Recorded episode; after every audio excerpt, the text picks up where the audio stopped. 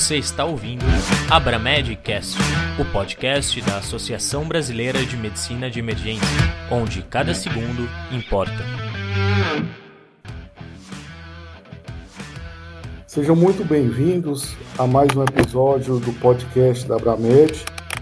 Hoje nós iniciamos um quadro novo chamado Sequência Rápida de Abramedcast. Meu nome é Deison Salvino, sou médico emergencista pela Abramed e para iniciarmos esse quadro novo aqui, nós convidamos nosso amigo anestesiologista, Dr. Hector Ferreira, para nos falar um pouco mais sobre o uso do BUG na emergência, algumas dicas práticas. E aí, como é que você está, Hector? Fala, mestre Deison, tudo bem, cara? Para mim hoje sempre um prazer falar com você. Para mim hoje é um prazer é, estar contigo e falar sobre um bate-papo sobre dicas práticas sobre o uso do bujo no manuseio da via aérea. Sei que muitas pessoas aqui que nos escutam já têm grande familiaridade com o bujo, mas antes de falar das dicas diretamente, seria interessante a gente comentar, Deis, qual que é a serventia do bujo na hora da urgência? Hector, como a maioria de nós já sabe, já usa o bujo de rotina, Sabemos que é muito mais fácil realizar uma intubação usando um fio guia que é maleável, é mais fino que o tubo, não prejudica a via aérea, não lesa a via aérea. E naquele momento ali em que você tem uma visualização parcial das pregas vocais, ou até mesmo você só enxerga a epiglote, idealmente é, no Comark 2B, 3A, seria a melhor indicação que nós temos para o BUJ em que é mais fácil entubar com o bujo do que com o tubo endotraqueal. Uma vez que o bujo está inserido, nós praticamente garantimos essa via aérea. E para ter certeza que nesse momento vamos conseguir passar esse bujo, eu queria que você nos desse mais dicas acerca disso. Muito bem colocado, isso. É muito comum que o aluno, né, o, o residente, imagine que depois que o bujo estiver alocado, a passagem do tubo estaria garantida, mas as coisas não são bem assim. Então vão aqui duas dicas práticas, diretas, que a primeira é exatamente para a gente conseguir vencer a obstrução da língua, a gente deve manter a laringoscopia com a mão esquerda durante a passagem do tubo por sobre o buge. Além de manter a laringoscopia, o segundo ponto de obstrução mais comum do tubo é exatamente quando ele é, bate na cartilagem aritenoide, mais comumente à direita. Quanto mais calibroso for esse tubo, maior a chance disso acontecer. Nesse momento, tem uma segunda dica prática que é exatamente fazer uma rotação anti-horária em 90 graus do conjunto, desviando né, a ponta do bisel para uma visão mais anterior, fazendo com que ela deslize, deslize né, na glote. E outro ponto importantíssimo é a lubrificação do tubo. Um tubo lubrificado desliza bem numa via aérea. Uh, do ponto de vista prático, a gente faz isso normalmente com lidocaína geleia a 2%. Excelentes colocações, eh, Hector. O que eu vejo aí é que tudo que você pode facilitar nessa passagem, por que não usar? Por que não usar o recurso da laringoscopia durante a passagem do tubo? Às vezes nós vemos colegas que, uma vez que inseriram o bush, abrem mão da laringoscopia. A língua é uma barreira anatômica importante, que pode ser tirada da frente ali, ser desviada para a esquerda e facilitar essa intubação. Além dessa rotação que você já nos falou, onde o bisel, a, a ponta vai ficar para cima, né? A parte chanfrada do bisel fica para baixo, aponta ali Exato. para as pregas vocais e facilita essa passagem. Excelentes dicas, Hector. Você tem mais alguma dica para nós aqui nesse podcast? Uma dica, uma crítica que o Bush recebe muito, né, é que ele pode, poderia demorar, né, a, uma intubação que seria mais fácil se fosse feita de modo direto.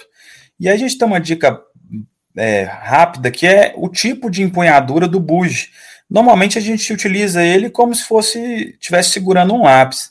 E a técnica de origem que ele foi descrita foi essa. Mas existe um modo mais fácil, né, para a gente poder segurar o, o bujo e com o tubo já montado, né, fica mais fácil, fica mais rápido, mais ágil.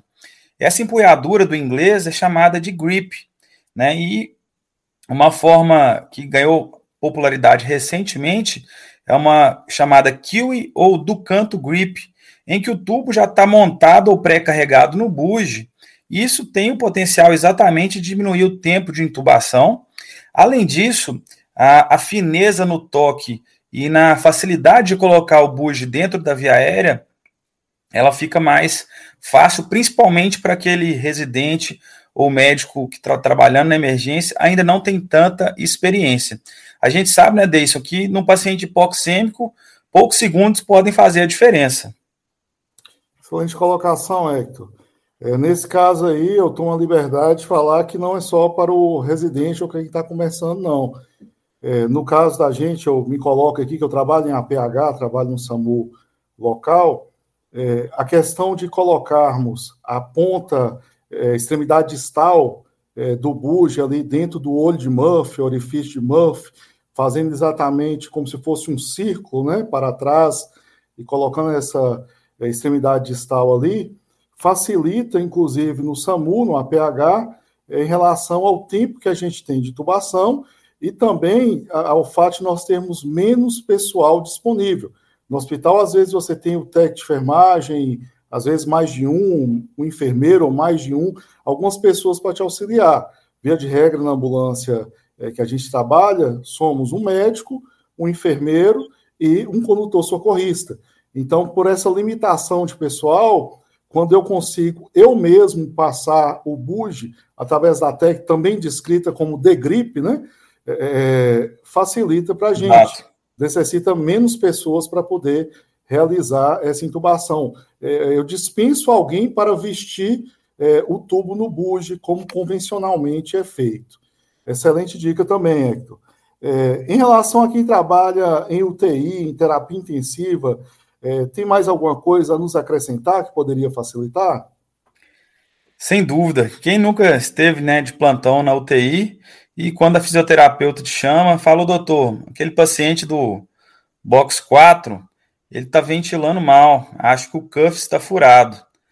Nessa hora, você examina o paciente, lembra que ele teve uma intubação difícil, nada mais seguro que reintubar utilizando o buge. Como é que a gente pode fazer essa sequência, Deison? Hector, ali o ele vai servir é, como um guia para tirar o tubo e passar no mesmo local. Uma vez que você desconecta do ventilador e introduz o buge é, no tubo com o balonete furado, é, você já tem a garantia é, que esse buge se encontra na via aérea inferior. Aí é só retirar o tubo que estava com o balonete furado e passarmos um tubo novo. É, lembrando aí das dicas, né, retornando que você falou, lembrar de lubrificar esse tubo, vai facilitar essa passagem. Podemos lançar a mão da laringoscopia nesse momento também para facilitar essa passagem. Tudo que puder facilitar o procedimento é sempre bem-vindo. Mas essa dica de usar é, o buge como um troca-tubo é excelente para o plantão do CTI. Como você já falou aí, bem, muito bem colocado, quem nunca, né? Quem nunca quem passou nunca? por uma situação dessa, só quem não trabalhou na UTI não passou por uma situação dessa. É, Para encerrar aqui, Hector, o nosso bate-papo, é, em relação a procedimentos cirúrgicos, você acha que o BUS poderia é, ser mais utilizado, poderia facilitar alguma coisa? Sem dúvida. Naquela situação em que, que eu não consigo ventilar o paciente, não consigo entubar, é, a gente tem a opção de utilizar a máscara laríngea, mas numa situação que a máscara laríngea não funcionar, a gente vai ter que fazer provavelmente uma cricotireoidostomia cirúrgica. E ela pode ser guiada também pelo buge. Como é que seria essa sequência?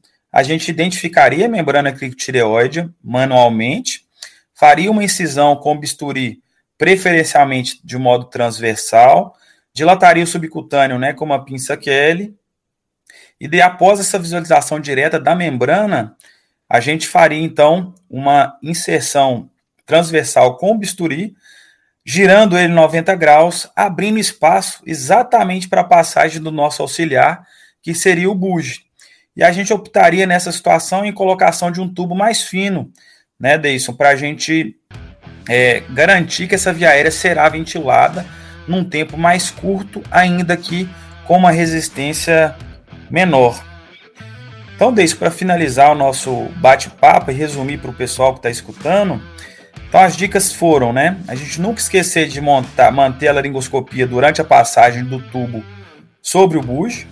Se houver impactação na aritenoide, girar o conjunto em 90 graus para a esquerda. Tentar fazer o uso de empunhaduras diferentes que possam trazer mais precisão ao movimento do bujo. E lembrar sempre do uso do bujo, tanto na troca de tubo quanto para a realização da cricotireoidostomia.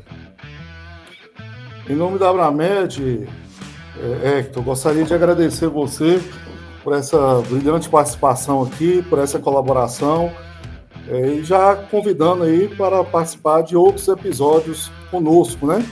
É, tanto comigo quanto com outros colegas da Abramed. Será sempre um prazer recebê-lo aqui conosco. Muito obrigado, Deise. Forte abraço.